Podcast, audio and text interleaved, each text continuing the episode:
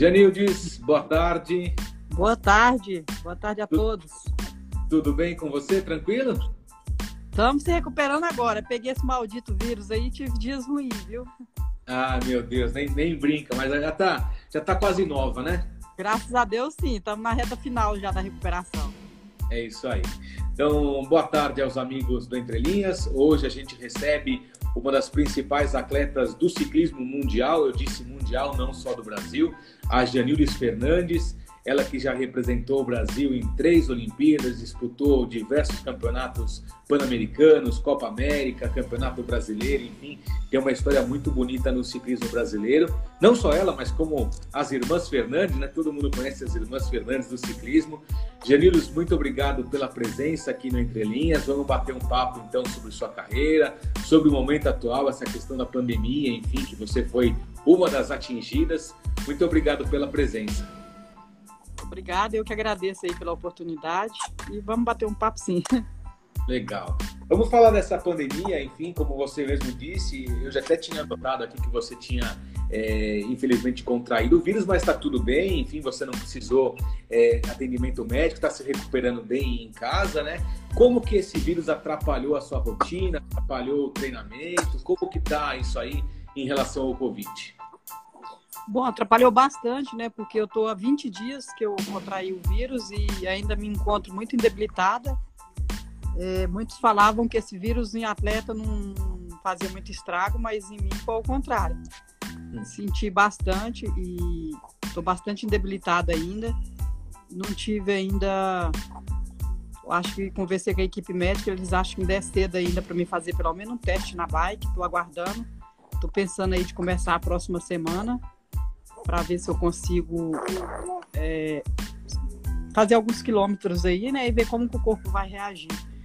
Mas é um vírus que realmente muito forte e olha, não, não me consigo lembrar qual foi a doença que me deixou de cama tantos dias assim. Nossa. Mas graças a Deus não precisei ser internado, só os ambulatórios mesmo. Com os acompanhamentos da equipe médica, consegui me, me sobressair. Mas é muito difícil, viu? Ainda bem, bem, ainda bem que realmente você não precisou ir para o hospital, enfim, ficar internada, que né, muitas pessoas, é, infelizmente, estão precisando. Vamos torcer para a breve recuperação de todo mundo. E o que, que você mais sentiu? Você sentiu o quê? Cansaço? É, falta de ar? Não tinha é, vontade de, de, sair de casa para pedalar? O que, que você sentiu? Assim? E como você descobriu que você estava com Covid? Assim, eu, minha sogra, né, ela teve câncer, está com câncer, né, em fase terminal. E ela teve no hospital aqui em Goiânia, chamado Araújo Jorge, um descalço total. Ela foi internada com câncer e saiu com um brinde do Covid. Eu achei assim um absurdo muito grande eles colocar ela lá 10 dias internada e deu alta para ela e depois no dia seguinte a gente voltou com ela porque ela não estava em condições dar alta, estava acamada, com sonda, com aparelho respiratório tudo e ele simplesmente mandou embora para morrer em casa e disse que era fase terminal que não tinha o que fazer, mas existe fase terminal que a pessoa está andando, está conversando, está se alimentando, é diferente, né? Mas infelizmente a lei existe e eles pegam essas brechas e tem casos que a gente sabe que precisa de atendimento hospitalar, mas eles sempre arrumam o jeitinho brasileiro ou para o lado bom ou para o lado ruim e sempre a corda arrebenta para o lado mais fraco, né? Infelizmente.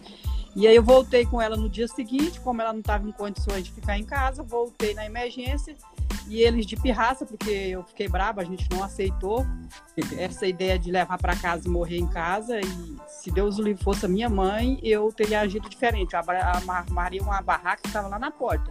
Não vai morrer em casa, vai morrer aqui na porta então. Mas como era minha sogra, o resto da família são meus, não é sangue quente a Fernandes. Então a gente aceitou trazer e o dia depois levamos ela de volta, como o hospital inteiro ficou bravo, porque no terceiro dia que ela estava internada, ele já queria que a gente trazesse ela de volta para casa. E nós não aceitou, bateu o pé e nisso seguramos mais uma semana lá, mas chegou o ponto que ele falou que ia chamar a polícia para nós e cortou a alimentação e a medicação dela. Falou, Nossa. não vamos dar mais nada, porque ela está de alta, a gente não vai ficar. Então chegou nesse ponto que levou nós ao extremo, a gente falou, não, agora chega. Aí fomos embora e o dia depois, quando voltou, eles de pirraça colocou ela na área de Covid. Ixi. E aí foi batata. Já quando deu alta para ela em 10 dias que ela ficou lá, eu pedi o teste de Covid para eles poder me dar ela, né? Receber ela em casa. Eles falou que não, que não ia fazer. Quando jogou ela na emergência na área de Covid, a gente pediu de novo o teste. Aí chegamos lá duas horas da tarde, eles liberaram a gente uma da manhã, falando que estava aguardando esse teste e fizeram nós de palhaço. Não tinha teste nenhum. Chegou uma da manhã, não, mas se enganou, não era teste, não, era exame de sangue, vocês podem ir embora. Putz. Foi, aí trouxemos ela embora. Aí depois que eu vi o kit do Covid, ela estava tomando medicamento para Covid e eles não falaram para nós. Que aí o que, que aconteceu? Contaminou a família inteira. E, inclusive, um irmão dela está na UTI, entre a vida e a morte, porque ele não sabia, né? Porque ela chegou do hospital e aí ela foi melhorando em vez de piorar. Ela é muito forte. E aí a gente foi ver depois que fez o teste nela e tava, foi ver o medicamento, era medicamento para Covid, que é paliativo, né? Então, como ela passou mal, eles deram o medicamento para combater o Covid, mas não, não fizeram um exame para não ficar com ela lá no hospital. Como eles tinham mandado nós embora. Então, esse é o nosso Brasil. Infelizmente, quem depende do sistema público, eu sempre falo, esse sistema público deveria acabar. Ou funcionar da maneira que tinha que ser feito, igual o particular, ou acabar de vez, porque as pessoas ficam iludidas. É. Elas acham que vai ter o tratamento, igual a minha sogra, 73 anos, trabalhou a vida inteira, sempre pagou os impostos dela em dias, acordava quatro da manhã para trabalhar sempre, e quando precisa do tratamento digno, não tem. Então, se ela soubesse que não existia, ela iria se preparar melhor para a velhice dela, mas a gente fica esperando no fundo do, do, do poço que as coisas vão funcionar e aí você se encontra no descaso desse quando você mais precisa, né? É muito triste. Então, às vezes a população tem que pensar melhor na hora de votar e cobrar dos nossos políticos umas propostas melhor na área da saúde, do emprego, né? Então, às vezes a pessoa se vende o voto dela e não olha as propostas melhor. Eu sempre bato de frente, essas propostas aí não dá, não é isso. A gente precisa disso e disso. Então, acho que a partir do momento que a população pensar diferente e começar a cobrar dos políticos, a gente vai poder sim ter algo melhor, porque eu acho assim, vamos abaixar essa carga tributária e vamos, cada um paga seu plano de saúde, né? Um exemplo, cada um paga sua escola particular para seu filho, seria bem melhor, porque aí os planos iam abaixar o preço, não ia ser esse preço abusivo que, para dizer a verdade, é pouquíssimas famílias que conseguem pagar um plano para a família inteira, infelizmente, porque a gente fica nas mãos do, do poder público. Aí você roda, roda e acaba morrendo na mão deles. Então, se acabasse, ia muita gente procurar, todo mundo ia ter que pagar, então a tendência era diminuir. Igual um plano de saúde paga preço de banana nas consultas. Vai fazer uma cirurgia pelo plano, é muito barato. Aí você vai fazer no particular sem o plano, é um preço absurdo. Então é uma política assim que não dá para aceitar.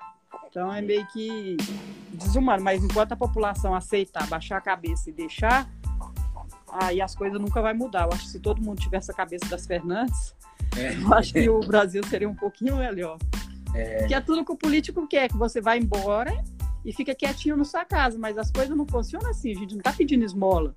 Aqui Sim. é o Brasil que paga muito imposto e, e são impostos caros. Então, assim, uma responsabilidade daquela lá daquele hospital, eu acho que deveria ser punido, o que não existe.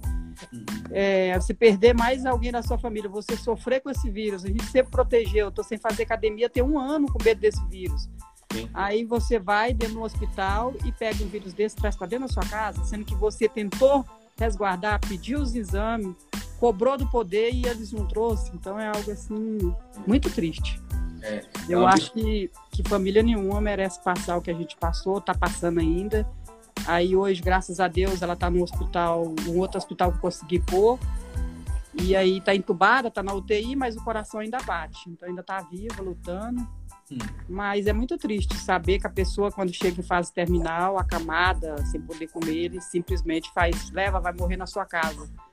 Isso aí eu acho que é algo inaceitável. Eu acho que é. ninguém, nem meu animal eu não deixo morrer em casa. Então, uma coisa assim muito triste. Eu nunca pensei que a lei amparava esse tipo de coisa. Eu acho que está na hora do nosso poder público arrumar os leitos, sei lá. Isso é tão simples se deixar um paciente paliativo não, não, tem como você aceitar. Aí eles falam que tem uns programas melhor em casa, é GAP, não sei o que, aqui em Goiânia, tudo para inglês ver, não funciona. Não funciona nada, é. Não, eu já sabia quando eles iam falar para mim, eu falei, isso aí não me cai, isso aí eu já sei que não funciona. Hum. É, eles vai na sua casa, a equipe médica, falei, ela precisa do oxigênio, tudo foi dito e feito, não funciona, tudo mentira. Falei com a médica para arrumar a morfina dela, que era injetável, ela falou que não podia dar nem a receita e nem arrumar a morfina. Aí o paliativo, estado de câncer, terminal. o principal é o quê? A morfina. Você não tem, você vai fazer o quê? Vai trancar ele num quarto deixar agoniando de dor? Começa errado por aí. É. Então, assim, é revoltante. É, é. algo, assim, muito triste. Ó, Mas... É, é, bem revoltante esse depoimento da Janildes. É, tem bastante gente falando aqui, ó, a Nay Lopes, muito grave.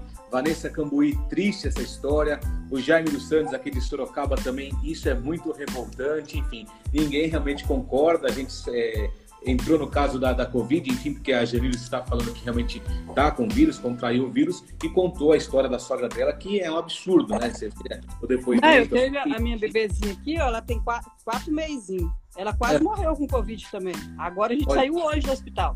Ficamos Caramba. dez dias, fiquei dez dias internada com ela. Nossa senhora. Pegou também do vírus. Nós pegamos umas 15 pessoas pegou esse vírus contraído da minha sogra. Caramba. Olha, Aí algo assim, eu falei mesmo, se eu tivesse perdido minha bebê, eles iam ver, eu ia tocar fogo naquele hospital. Eu é. sei que não existe isso, é, talvez eu ia estar com a cabeça quente, eles iam me prender, eu ia ficar bom tempo presa, mas não ia ter perdão. Eu acredito é. assim o que eles fizeram, eu cobrei, minha família cobrou, a gente não queria que pedimos exame de Covid, eles não fizeram. Aí eu fiquei muito revoltada. Por que fechar o comércio se alguns hospitais, não são todos, alguns hospitais, o exemplo do Araújo Jorge que eu presenciei, tá daquele jeito que tá. Então aí eu me pergunto, vamos deixar o comércio aberto, aí, deixa o povo girar, a economia girar e, e, vida que segue. Eu penso assim, ou faz bem feito ou não, não vai fazer. É, não tem o que fazer. Ônibus é. também, tudo lotado, um posto maior de contaminação de que o ônibus, uhum. coletivo público. Então é isso, é, é algo assim que eu não aceito. Ninguém. Até fiz algumas matérias e várias televisões se calaram, não quiseram falar. Aí eu até fiz na minha rede social, falei, vocês conseguiram calar, calar a boca da imprensa, mas minha rede social vocês não calam, e a minha boca também não cala. É. Então, a partir de agora, eu peguei essa briga para mim, aonde eu tiver, com os governador, com os senador, deputado, eu vou debater nisso aí e eu concordo que vou lutar que aqui em Goiânia vai ter que ter uma ala para paciente com fase terminal. Uhum. Não me interessa se, se tem uns da familiares, que é igual eu te falei, tá comendo, tá andando, a família leva, porque é melhor que a família. Mas igual o caso da minha sogra, não tinha condições, estava acamada, ela mal abriu o olho, não falava. Então é isso que a gente, eu vou lutar e vou conseguir isso aí. Eu acho que tem que ter. É, pelo que eu sei aqui, quem tem plano tem esse, esse tratamento. E o público eu ouvi falar que não tem. Então eu vou lutar para isso, porque eu conversei com algumas pessoas dentro do hospital e eles chegaram a me falar que é cinco quartos resolveria o problema do Araújo Jorge, de mandar o povo aí morrer em casa. Então, o que, que é cinco quartos de hospital e, e uns, umas caixas de morfina para o governo? Isso aí não é nada. Uhum. Que é o tratamento paliativo para quem está em fase terminal, é isso. É uma morfina injetável e e o médico tá passando, né? Que você tem que ter o oxigênio, é. aquelas coisas ali. Então eu acho que é algo muito. Tem que muito ter. barato, que tem que ter isso aí. Agora você leva um ente querido seu, morre dentro da sua casa. Como é que fica o clima? Como é que fica a cabeça das crianças? Deu avô morrer dentro de casa? Então é, é, é coisas é inaceitáveis. Eu tem vou lutar ter, por isso aí. Não sei se eu vou conseguir, mas que eu vou cobrar, eu vou. É, tem que ter muita eu não quero que outras famílias, entendeu, passem o que a nossa passou. Eu não quero. O que eu não quero para mim, eu não quero para o próximo. Então é. é. isso que eu vou, vou lutar. Até as matérias eu coloquei. Para mim já não ia mudar mais nada expor. Mas eu coloquei porque eu penso no próximo. Eu não penso em mim, porque eu não quero mais. Falou que aquele hospital ali, enquanto não mudar de direção ou alguma coisa, familiar meu, se Deus quiser, não vai mais naquele lixo, não. Açougueira ali de jeito nenhum. É, tem que, Vamos para São Paulo, ter... tenta outra opção pública, se não tiver dinheiro, mas ali não. É, tem que ter muita, muita paciência e muita força aí para aguentar essa questão da saúde pública. É muito difícil realmente, mas vamos, vamos superar essa fase difícil aí, desejar que a sua sogra é, se recupere ou enfim se que, que sofra o quanto menos, né, Janildes? Que realmente é, nós... Essa era a nossa preocupação. Graças a Deus eu consegui arrumar um lugar digno para ela. Hoje ela se encontra na UTI, tubada mas está tendo o tratamento que ela merecia, já que está em fase terminal, entendeu? É. Infelizmente, ela teve que contrair o vírus para ter esse privilégio, mas é, eu fiquei agradecida igual, porque ela contraiu o vírus no horário do Jorge, não conseguiu vaga lá e eu consegui um outro local. E hoje ela está sendo bem atendida. Eu até faço questão de citar o nome do hospital, Hospital das Clínicas, em Goiânia. Então eu fico super feliz com isso aí. Eu acho que é o mínimo que a gente precisa, mas a gente sabe como é que é o poder público, então tem que agradecer e, e lutar por dias melhores, né? Exato, exato. Vamos falar, vamos falar de coisa boa, vamos falar de ciclismo, né? Que é que você vamos, vamos sim. mundialmente conhecida. Foi bom esse desabafo aí para o pessoal realmente entender como que é a saúde do Brasil, esse descaso com a saúde pública, enfim, muita gente enfrentando isso. Valeu a pena realmente o desabafo da Janides Fernandes. Janides, você que é do Mato Grosso, do São Félix do Araguaia, vai ser quase não, não é Mato Grossense. Vocês, vocês aí, a família Fernandes, vocês se consideram mais goiano do que Mato Grossense, né? Isso, porque a gente veio para Goiânia, a gente era muito nova, então praticamente fomos criados em Goiânia. Nascemos no Mato Grosso e fomos criados em Goiânia. Uhum. E quando que surgiu a, a, paixão pelo, pelo ciclismo? Quando que você começou a pedalar? Você lembra da sua primeira bicicleta? Dizem, até aquela propaganda, minha primeira Caloi, né? É, eu comecei a pedalar, que o ciclismo é um esporte de, de luxo, né? E praticado por pessoas simples. Agora que está dando uma mudada, agora já tem muitas ao empresário, pessoa do, de, de poder maior, né, que praticam também, mas na minha época era mais é mais simples. Então era muito difícil. Eu escolhi um esporte muito além da minha capacidade financeira, mas eu tinha uma vontade muito grande de, de chegar ao topo.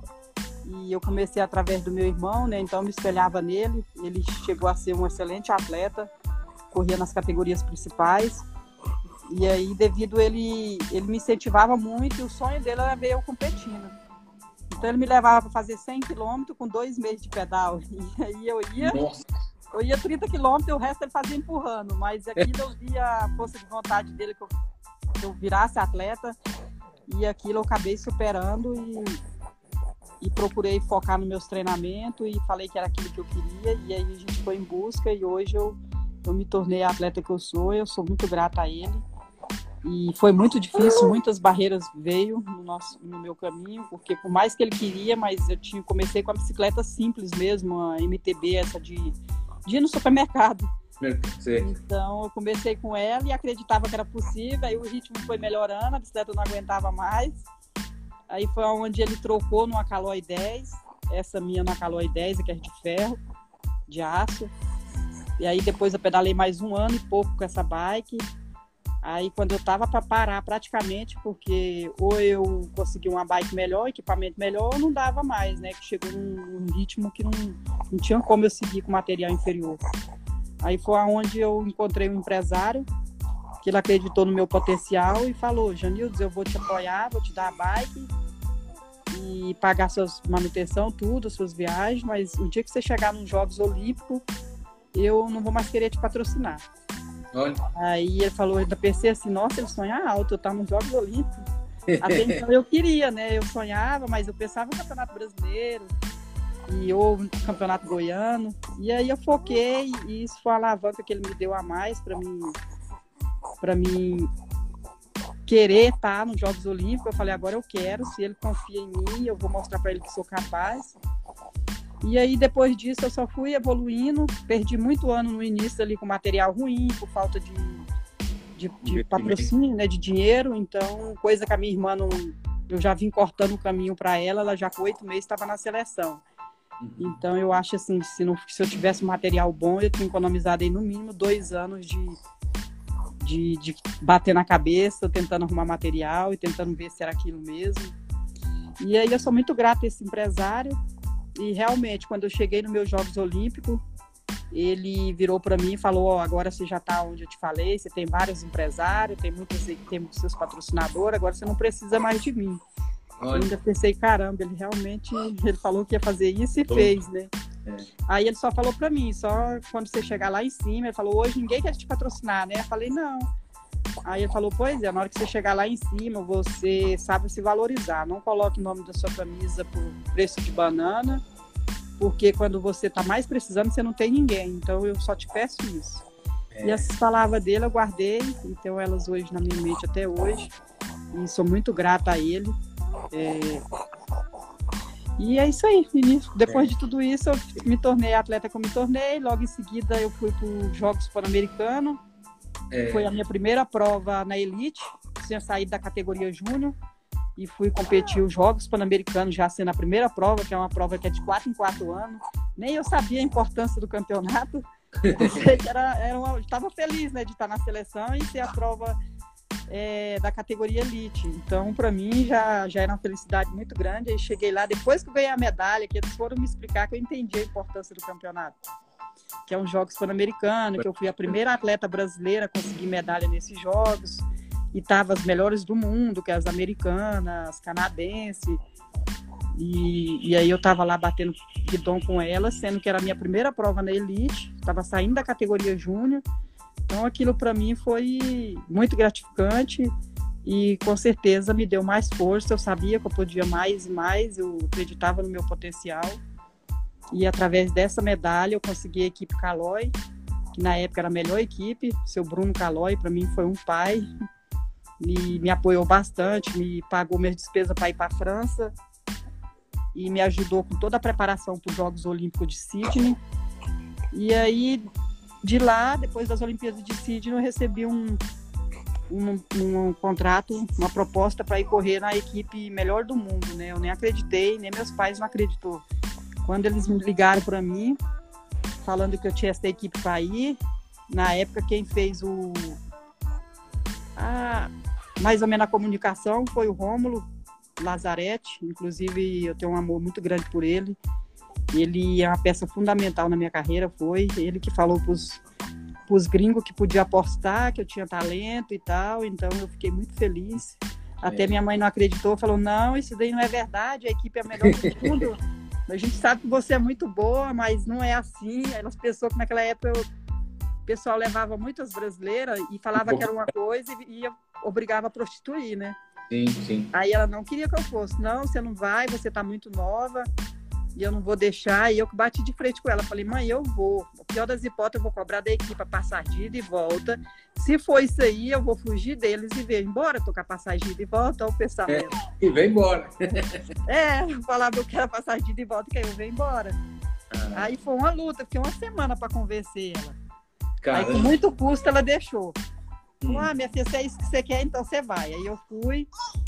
E quando eu cheguei no, no aeroporto, é, a equipe veio com micro-ônibus, é, motorhome, tudo aquela estrutura. E, e, que naquela época a gente não tinha internet, né? Então era tudo muito difícil. Eu nem sabia, foi tudo por telefone, eu não sabia como é que era a equipe, não sabia de nada. Tudo é. Aí quando eu vi chegando no aeroporto, que eu peguei a mala que saí lá fora, que eu vi a estrutura da equipe, falei, caramba, é verdade mesmo. Aí parecia Cara. ser assim, um sonho, e eu acho que eu sempre tive preparada, né, para as coisas que apareceu na minha carreira. Eu sempre procurei fazer isso. Você tem que estar preparado sempre que as portas se abrem. No momento que elas se abrem, você tem que que acreditar e estar tá pronto para agarrá-lo, né? Porque passa uma vez só, uma vez que passou e já era. já. Então isso eu acho que é o meu meu diferencial. Estou sempre pronto, nunca deixei passar as oportunidades e sempre procurando fazer o meu melhor, dias após dias. Isso daí eu acho que foi o, o grande resultado para me chegar onde eu cheguei hoje. Ainda tinha muito para evoluir ainda, ainda podia contribuir muito para o nosso esporte mas infelizmente a gente vive num país que a gente não tem muita cultura, né? Então a pessoa quando ela chega a uma certa idade, a gente já não tem cultura em outros esportes. Imagina no ciclismo. Então é. falta ter técnicos capacitados, falta muita coisa ainda para a gente poder chegar pelo menos nos pés dos, dos técnicos europeus ou da estrutura do europeu. Porque eu acho assim que o Brasil eles caminham num caminho errado. A pessoa chega na idade que eu tô, igual com 40, eles já acham que tá velho, já não presta, mas quantos reais, quantos materiais, quantos eu tive que gastar para ter a experiência que eu tenho hoje, ter a estrutura que eu tenho hoje. Então esse é o erro do Brasil, aí simplesmente se descarta, te joga no canto e pensa no, nas garotadas novas. Eu é. sempre estou batendo de frente, estou cobrando, por isso que eu entrei. Hoje eu sou também, ainda pedala, ainda me dedico, quero ainda correr vários campeonatos brasileiros aí. E, e, falo sempre por aqui eu faço parte da Federação Goiânia de Ciclismo, entrei como presidente e falo sempre para eles para mudar essa mentalidade, porque os nossos atletas novos precisam de referência. Igual eu penso, se o Brasil montasse uma quarteta na pista, eu poderia ser a quarta mulher. Gente Sim. poderia sonhar em correr atrás da medalha olímpica. Então eles não têm esse pensamento, entendeu?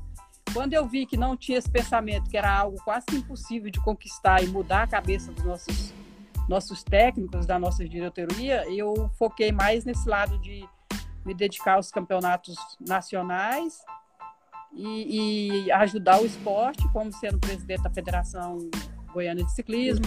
Hoje eu faço parte do Conselho Administrativo da CBC, onde também estou tentando mudar a realidade para que, que as próximas gerações possam usufruir melhor e para que o nosso ciclismo tem sim condições de brigar de igual por igual com os melhores do mundo. Não só um avancínio no MTB, como nas modalidades de ciclismo de estado, de pista também. Então, acredito assim, se eles fizerem um bom trabalho e, e fazer as coisas do jeito que tem que ser feita, a gente consegue sim, mesmo tendo um, uma estrutura financeira inferior aos europeus. O que falta é planejamento. Eu acho que uhum. tudo muito bem planejado, você consegue sim, nada é impossível. Tanto que a gente já demonstrou isso, eu acho que só falta agora se organizar e, e a gente tentar colocar o caminho certo e fazer as coisas fluir. E se Deus quiser, estamos trabalhando e eu acho que tão breve possível a gente vai conseguir. Ó, a Nath Santana está dizendo que você é uma guerreira. O Alfa Morim 7 Imagine se você já chegou onde você chegou sem investimento, sem esse apoio. Imagine se você tivesse tudo isso com empresário, com apoio do governo, enfim, seria bem diferente. A Vanessa Cambuí está dizendo força e coragem, que você merece aí todo o sucesso, enfim. Genitos, quando você começou. Obrigado, aí... obrigado para todo mundo aí pelas mensagens positivas. E só tenho a agradecer e estamos aí na luta aí. De um jeito ou de outro, a gente vai mudar a nossa realidade do nosso esporte. Já está muito diferente de quando eu comecei, em 99. Então, eu acho que a gente ainda tem muito para trabalhar e muita coisa para colher ainda. Antes eu competia, eu saía na rua, ninguém nem sabia o que era ciclismo. É. Hoje o ciclismo já é bem conhecido, o ciclismo brasileiro também já mostrou bastante. Veio a Cláudia Casteroni, em seguida veio a nossa família Fernandes.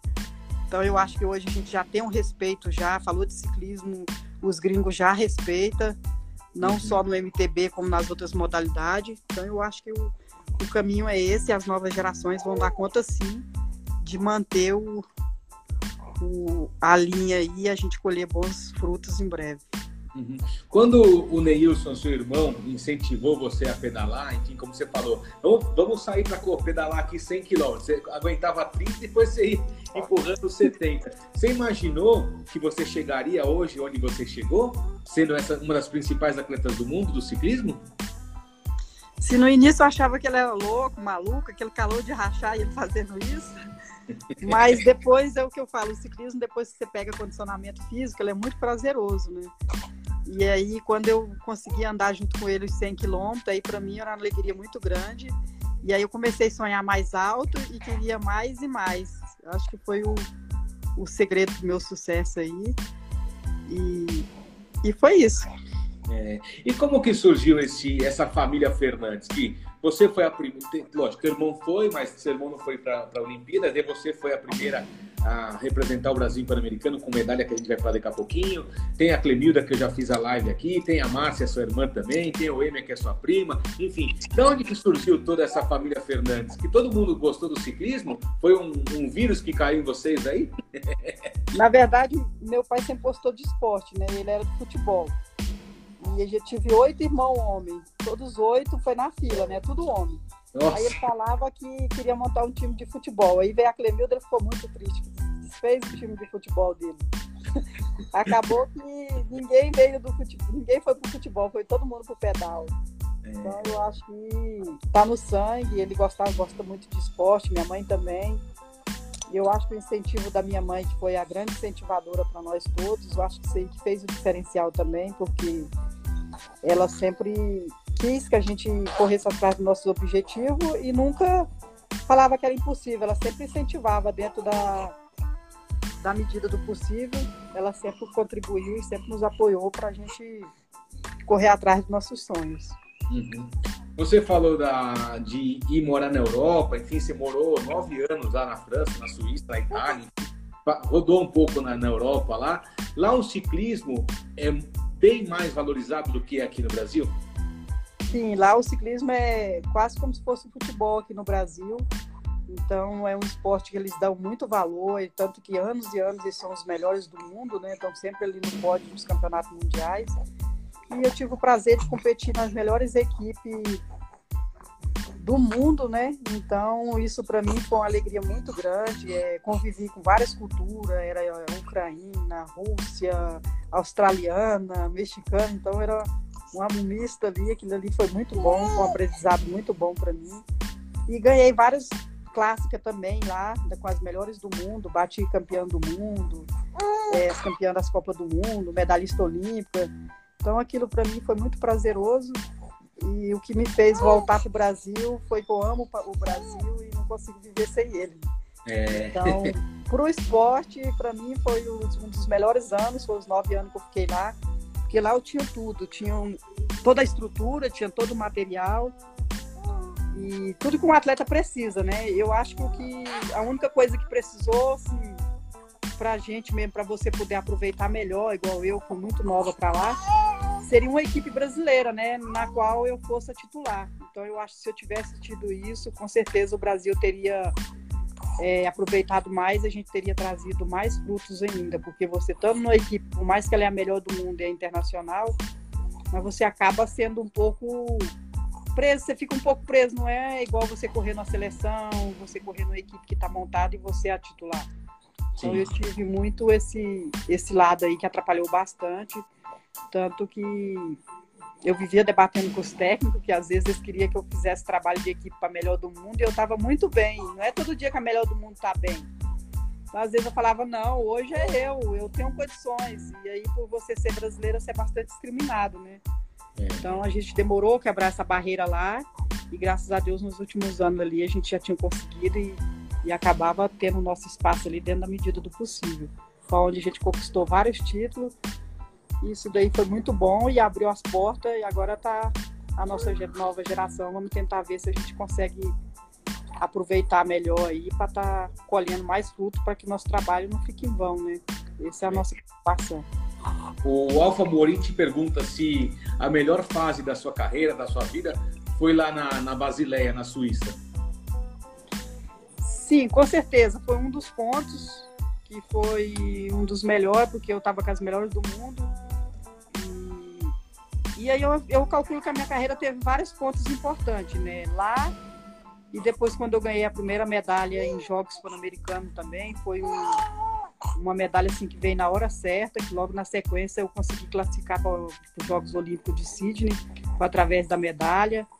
Então foi algo assim que eu pá, realizei o sonho e veio tudo muito rápido.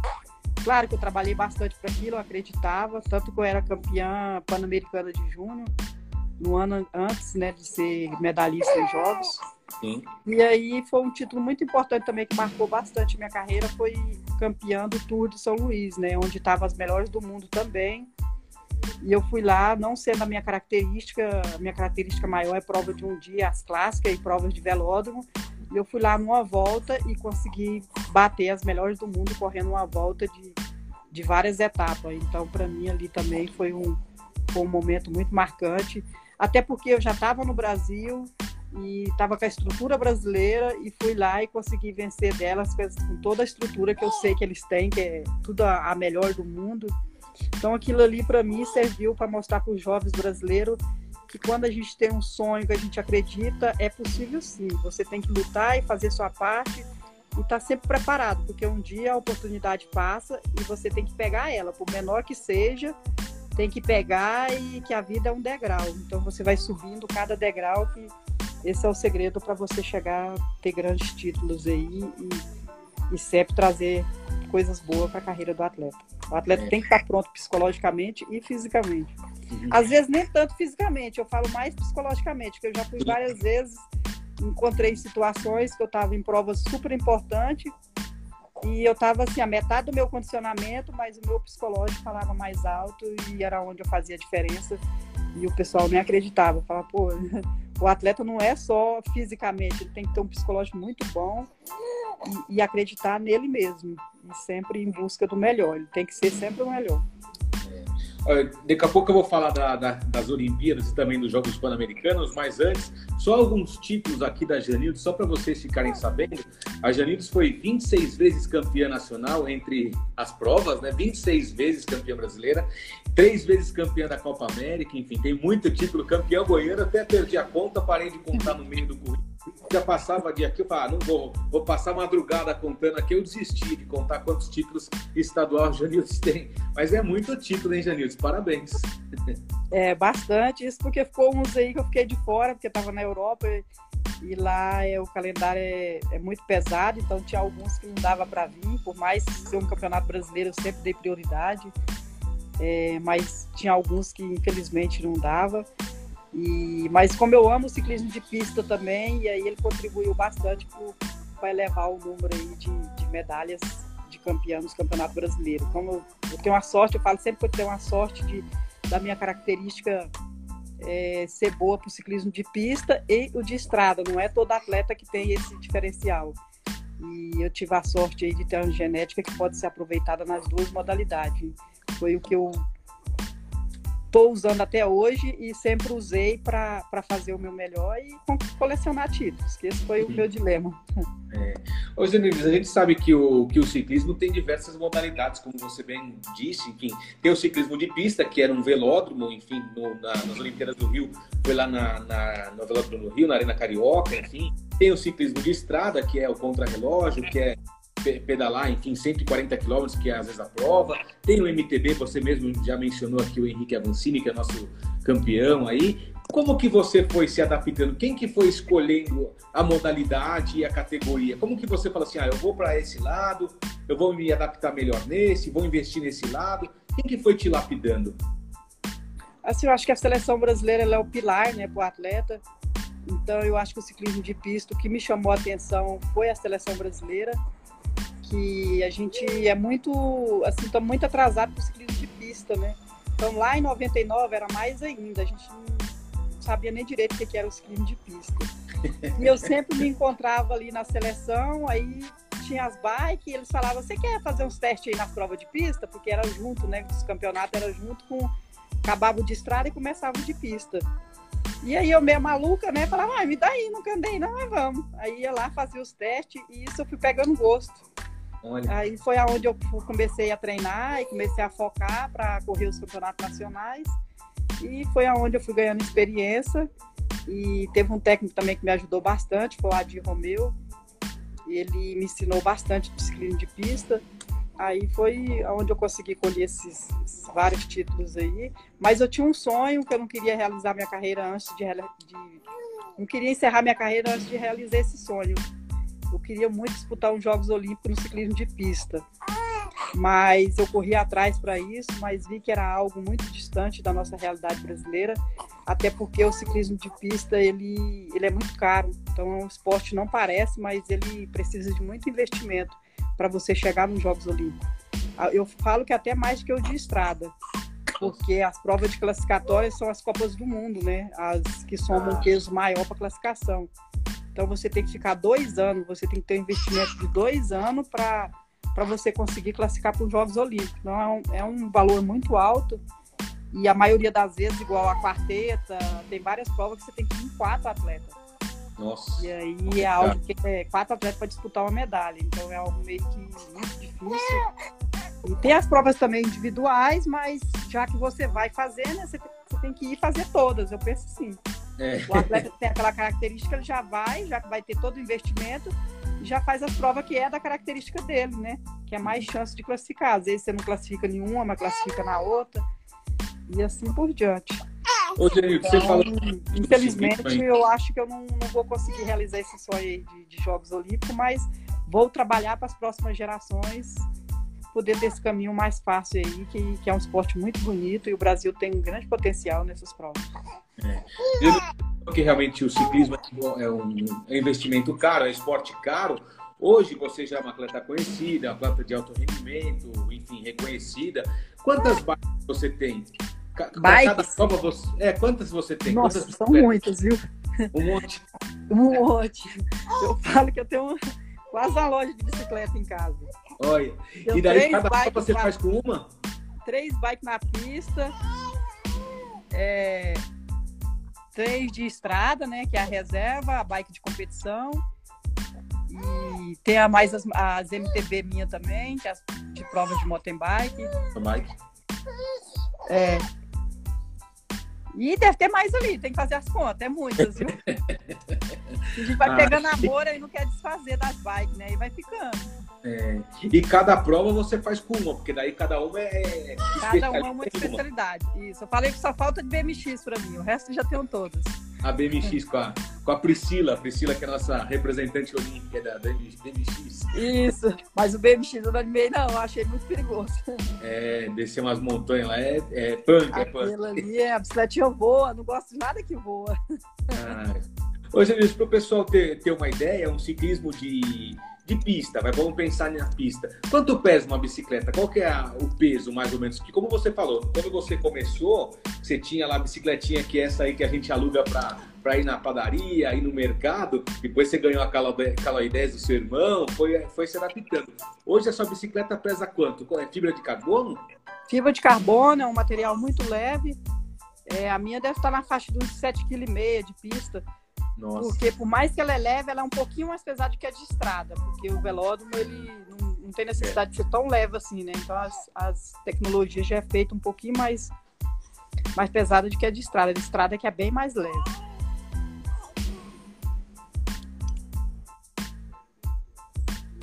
É, é mais leve. Mais leve o que? Pesa uns 6 quilos por aí? A estrada 6,5 kg. Olha, nossa, levinho demais. É, bem Muito leve. leve. E, Você e põe que... as rodas de competição e ela fica super leve. É. E o que, te credenciou para ser tão boa nessas duas categorias? É o quê? É a disciplina? É o teu peso? A sua altura? O que, que você acredita, assim, você ser especialista nas duas? Eu falo que a disciplina conta muito, né? E a estrutura do atleta. O atleta tem que ter uma característica. E a minha característica, é, graças a Deus, ela dá para as duas provas que é o ciclismo de estrada, e o mas é o ciclismo de estrada, assim, se tiver muita montanha, aí a Janete sofre.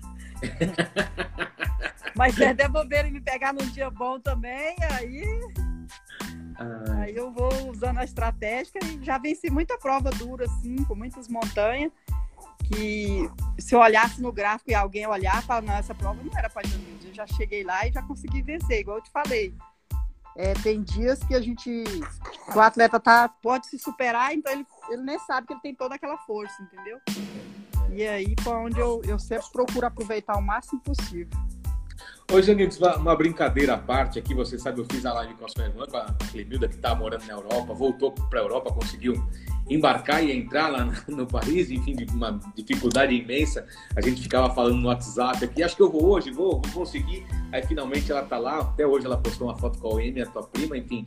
É, gera ou gerou assim uma, uma rivalidade na família? Quem é melhor? Quem que vai conseguir vaga olímpica? Quem que vai ter medalha pan-americana? Gera assim ou, ou tudo acaba na brincadeira, tudo acaba na pizza em família? Tem mais nos treinamentos, né? Os treinamentos a gente dá uns, uns pega.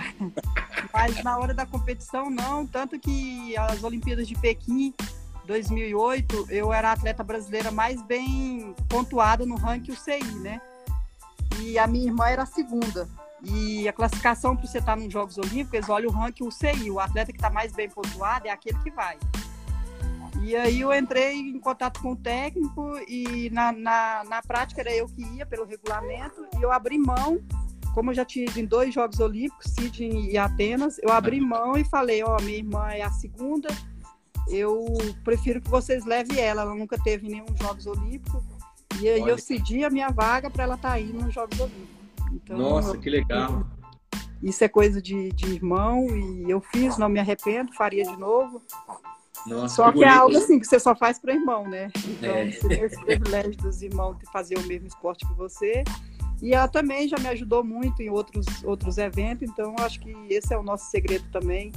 Às vezes a gente vai nas provas, o pessoal não sabe o porquê só dá Fernandes. É porque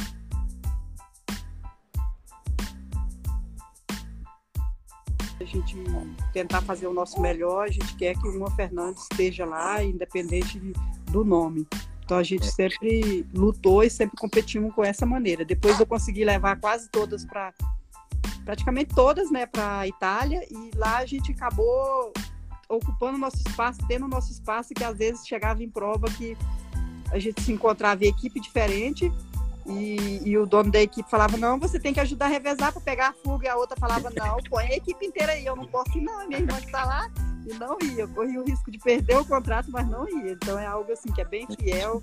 Tanto que quando eu ganhei o Tour de São Luís, em 2015, a Uênia estava com a equipe dela e, e a equipe dela queria pegar a fuga que eu tava, né? E ela não, não aceitou, não foi ajudar.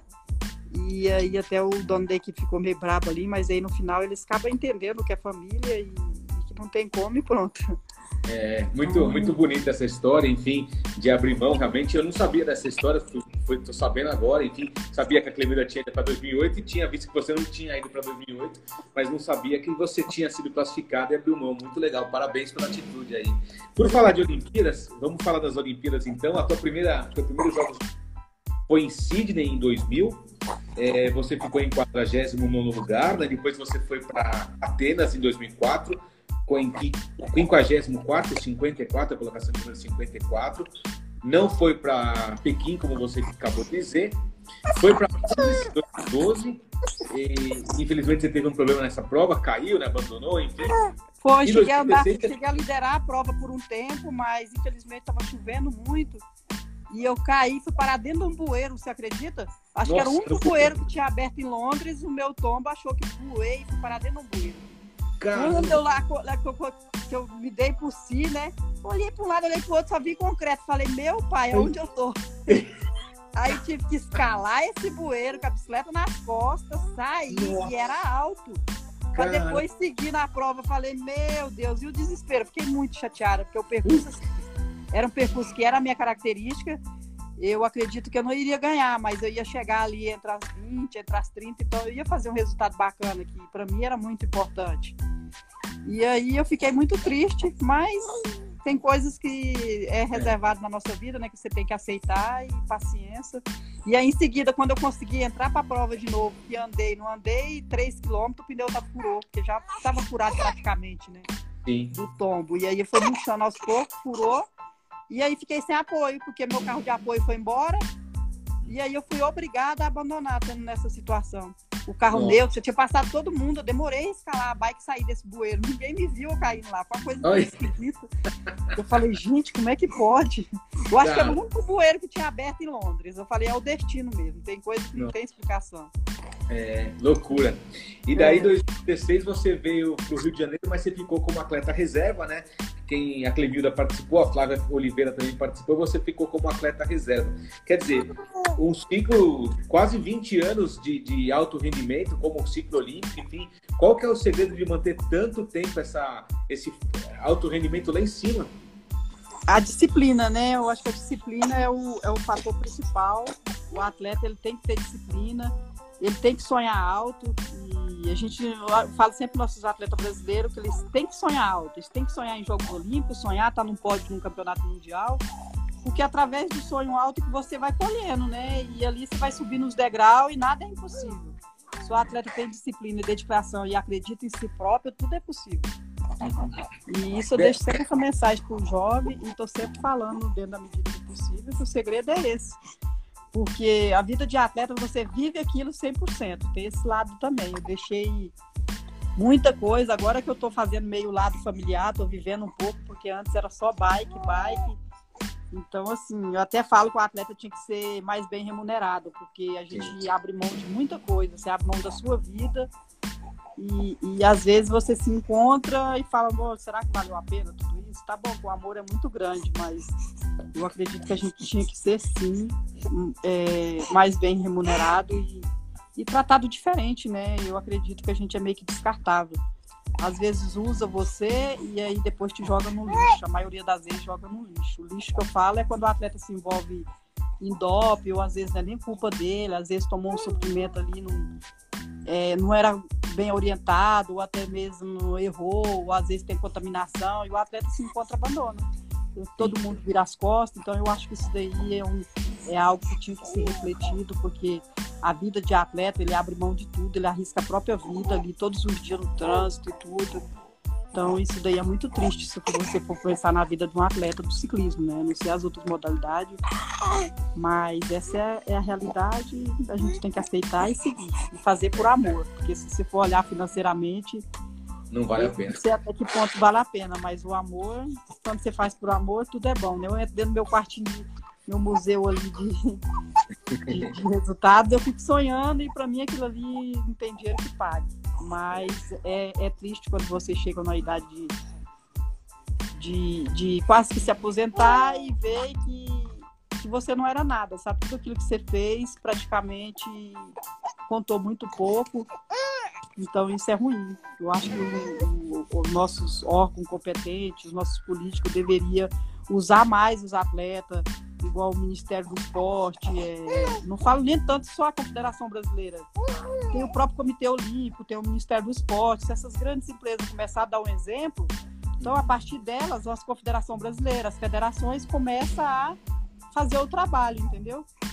Então eu acho que é, é aí o caminho e, e, é isso. Eu acho que o esporte ele é qualidade de vida, ele transforma a vida do ser humano também, igual transformou a vida da minha família.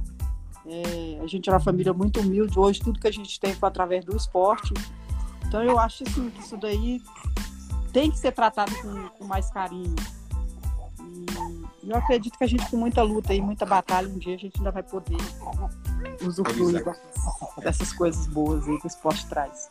Oh, o Vitor Hugo, não sei de onde é, mas ele está te mandando um abraço, um saludo, deve ser da, do México ou algum país latino aqui, está te mandando um beijo.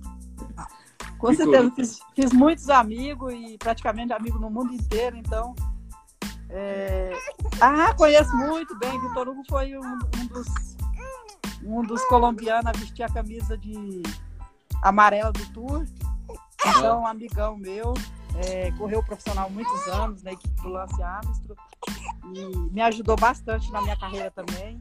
Então, tenho um carinho muito grande por ele. Uhum. E um abraço, um saluto aí, amigo.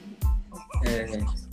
Ô, Genildes, agora do, do Pan-Americano também tem bons resultados. Você disputou quatro jogos, jogos Pan-Americanos, né? não, não campeonatos Pan-Americanos, os jogos que englobam todas as modalidades.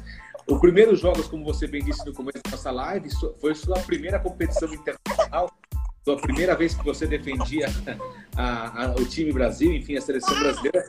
Aí, em 99, o Winnipeg, no Canadá, você já voltou com bronze lá e você nem imaginava que, que, o que, que representava essa medalha, né?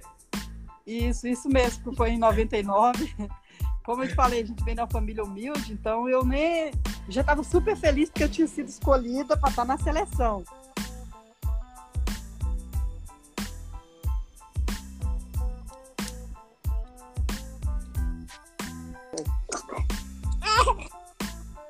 Opa, Genilis? Deu uma travadinha aqui. Oi? Aí voltou, voltou. Oi? Voltou. Voltou. É, deu uma saída aqui do ar, não sei o que foi aí.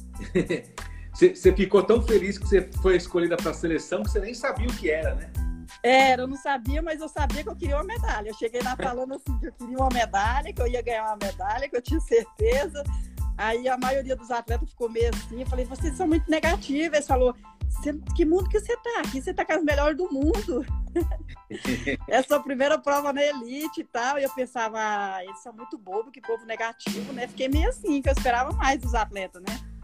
Que é a primeira vez que eu tive uma seleção, a de junho, eu fui nesse Pan-Americano de junho porque foi no Brasil. Então eu dei sorte daquele ano o Brasil realizar o Campeonato Pan-Americano de junho.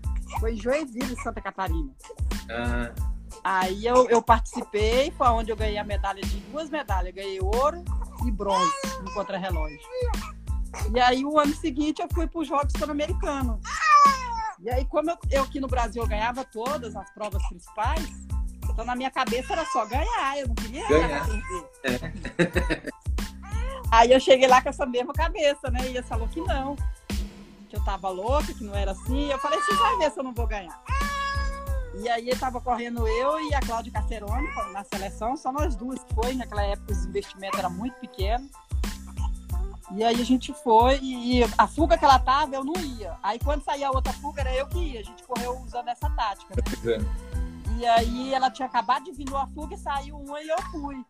No que eu fui nessa fuga, tinha eu e mais quatro atletas. Eu era que mais tirava. Fiquei tão empolgada de estar na fuga e sabia que as mulheres eram fortes. Que eu falei, não, eles podem até me pegar, mas quando eles me pegar, eu já vou estar muito ruim. E aí pronto, pelo menos eu vou chegar acabada. E foi onde eu usei essa E chegou. no, no final veio pro sprint, foi onde eu peguei a medalha de bronze no photo finish. Viemos é. todas ali pau a pau. E o pessoal não acreditou. Eu falei, não, é sempre acreditei que eu ia ganhar a medalha com aquela cabeça de. Tá aqui no peito. é, ah. aí foi uma surpresa para todo mundo, que eles não, não esperavam a minha medalha, né? Na verdade, a atleta top, que tinha muita experiência, era a Cláudia Cacerone, né? Uhum. Mas aí eu, a gente usou a tática por ser só duas, né? Correndo com essa, com essa tática, e as fugas que ela foi não, não vingou, e a minha eu dei o sangue lá e fizemos de tudo e a fuga chegou. Não sei se foi eu o fator principal, mas que eu tava com muita vontade de chegar, tava. Eu lembro que o técnico é. descia do carro e falava, Janilce, vai mais tranquila, você tá puxando demais, você não vai dar conta do sprint, mas eu tava feliz com o quarto lugar, ou quinto, que viesse, eu queria estar na fuga. Ah, e quatro anos depois, em Santos Domingo, você melhorou a classificação e você foi prata, hein? Foi, eu fui para sprint também. Eu acho que ali faltou um pouco o trabalho de equipe, né? ali no final ali a gente não conseguiu fazer um bom trabalho de equipe e acabou me na hora da chegada eu não, eu não pude expressar 100% a minha força e aí veio a prata mas eu fiquei feliz porque estava batendo meu próprio recorde apesar que eu queria o ouro é. mas dentro do que a gente quer consegue né eu tinha dado o meu melhor e vi que as outras equipes estavam mais bem organizadas tecnicamente né tinha uma equipe melhor para fazer o trabalho do sprint final uhum. A Wênia acabou de entrar aqui, mandar um beijo para ela, ela que está lá na Europa também, está aqui a, acompanhando a live. Rogerinho, para a gente terminar, você falou assim que quando você chega na idade dos 40 anos, o pessoal acaba esquecendo, jogando de lado, como você mesmo disse, enfim. Mas você ainda tem o sonho de representar o Brasil em Campeonato Pan-Americano, em Olimpíadas, ou isso agora já deixa para as mais novas? Olha, eu tive esse sonho de estar em Tóquio, né? Eu queria estar em Tóquio, sempre que a gente, em pleno caos da Venezuela, a gente comprou passagem do bolso e, e, fomos correr na Venezuela e correr na Guatemala, correndo atrás desse sonho que a gente queria conseguir estar nos Jogos Olímpicos. E infelizmente a gente pegou muito ponto, lá estava em disputa 300 pontos, dos 300 pontos a gente tinha conseguido 200 pontos da prova. Então eram muitos pontos que a gente tinha pego e voltamos do, dessas duas provas com bastante ponto, estava com o pé praticamente dentro. E aí o que me deixou bastante triste é que eu fui nos órgãos públicos e pedi um apoio financeiro, na época nem era muito, era 50 mil para cada uma de nós para dar continuidade nas classificatórias. Como a gente já tem o material, então era só dinheiro para as provas, porque a gente já tinha pago do bolso as duas provas. Aí não dava para você bancar mais. E aí eu não consegui, e isso me desanimou bastante, porque eu falei, pô, não é um, um atleta que está começando o primeiro ano e está falando, vou estar nas Olimpíadas é um atleta que tem três Olimpíadas e um histórico todinho da família Fernandes. E infelizmente não conseguimos. Então isso me deu uma tristeza muito grande, me deu a entender que nós, atleta brasileiro, é, não somos ninguém. O pessoal só lembra no ano da Olimpíada, onde já não serve mais, porque a gente precisa no ano de classificatória, no mínimo ali no ano da classificatória, já que não pode fazer os quatro anos. E, infelizmente, aí eu te falo, se a família Fernandes teve essa dificuldade, imagina os jovens. Então, a nossa realidade das empresas brasileiras tem que ser mudada. Cadê a Calói? Cadê as Personais? Cadê a Canondeiro? Cadê a Trek? Então, é isso que a gente se pergunta, entendeu? Por que essas empresas investem nos esportes lá nos europeus? Por que essas mesmas empresas não investiram nos nossos talentos brasileiros? Então, fica o meu desabafo. É, isso daí é revoltante. Lá você pega uma escolinha de ciclismo, a escolinha de ciclismo tem do, do pé ao capacete. Todo ano os molequinhos, não falo, eu vou começando das escolinhas, tô falando. Agora tu imagina a equipe profissional. Tem tudo. Então, assim, as, as empresas dão para os atletas, aí chega no final do ano, você devolve e eles te dão outra, e assim é o vínculo. E aqui no Brasil, Janildo Fernandes, família Fernandes tem que comprar seu próprio material. Então isso é muito triste, é algo assim que, que é desanimador. E eu acho assim que essas empresas teriam que investir mais nos nossos atletas, no nosso esporte, porque eles ganham, eles têm lucro com isso, o ciclismo está crescendo muito. E eu deixo meu desabafo aí, vale a pena investir nos atletas. Vamos investir, vamos mudar essa realidade, vamos fazer o, do Brasil uma referência aí, vamos usar o Avancini, se eles não acreditavam todo o histórico que a família Fernandes fez, É, em seguida veio a Flávia Oliveira, sétimo nos Jogos Olímpicos, um resultado histórico, não só para a categoria feminina, como para o ciclismo brasileiro, e nada disso mudou. Então, que fica aí meu desabafo, que as empresas mudem, que possa é, patrocinar mais nossos atletas, porque não é nada para eles você emprestar o material de ano em ano você pegar de volta. Então, eu acho que isso daí seria o mínimo do mínimo que a gente não tem. Aí tu imagina um, um valor financeiro igual a gente precisava de 50 mil para cada uma, daria 200 mil. Para você que já estava com o pé dentro de Tóquio, entendeu? Então é algo assim que, que é bem frustrante. Frustrante. E eu deixo isso aí, esse desabafo, isso daí me desanimou bastante. E eu acho que eu ainda tinha potencial de estar na quarteta, de fazer ainda muita coisa boa para o ciclismo, no nosso esporte brasileiro, de ensinar jovens, de passar tudo que eu aprendi, mas infelizmente eu acho que isso aí é bem distante e vou tentar trabalhar isso para as próximas gerações. É uma pena, frustrante mesmo. Denilson, queria te agradecer, foi muito legal bater um papo contigo, contar da sua brilhante história no ciclismo, contar esse desabafo aí, tanto da saúde pública como aí do, do investimento, do esporte, enfim, falta muita coisa para a gente melhorar e chegar no nível dos europeus. Mas muito obrigado, viu, Janine? Foi muito legal contar com a sua presença aqui no Estrelinhas.